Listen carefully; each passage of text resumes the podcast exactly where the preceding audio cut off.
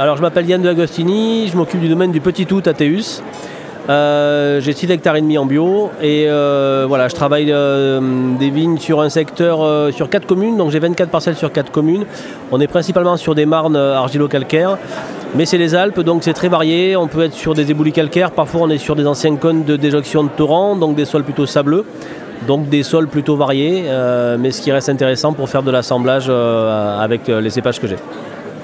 Ça a quelle texture et quelle couleur tes sols quand tu bosses ou quand tu pioches alors on est plutôt marron clair, euh, sauf les endroits très caillouteux, on est, on est plutôt gris clair parce qu'on a du caillou et, du sable principalement.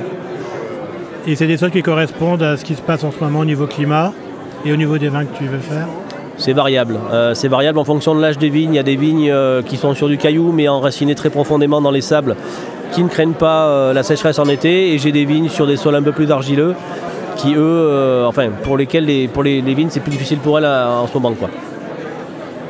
Quand tu lèves la tête, tu vois quoi quand tu travailles? Les montagnes. Lesquelles?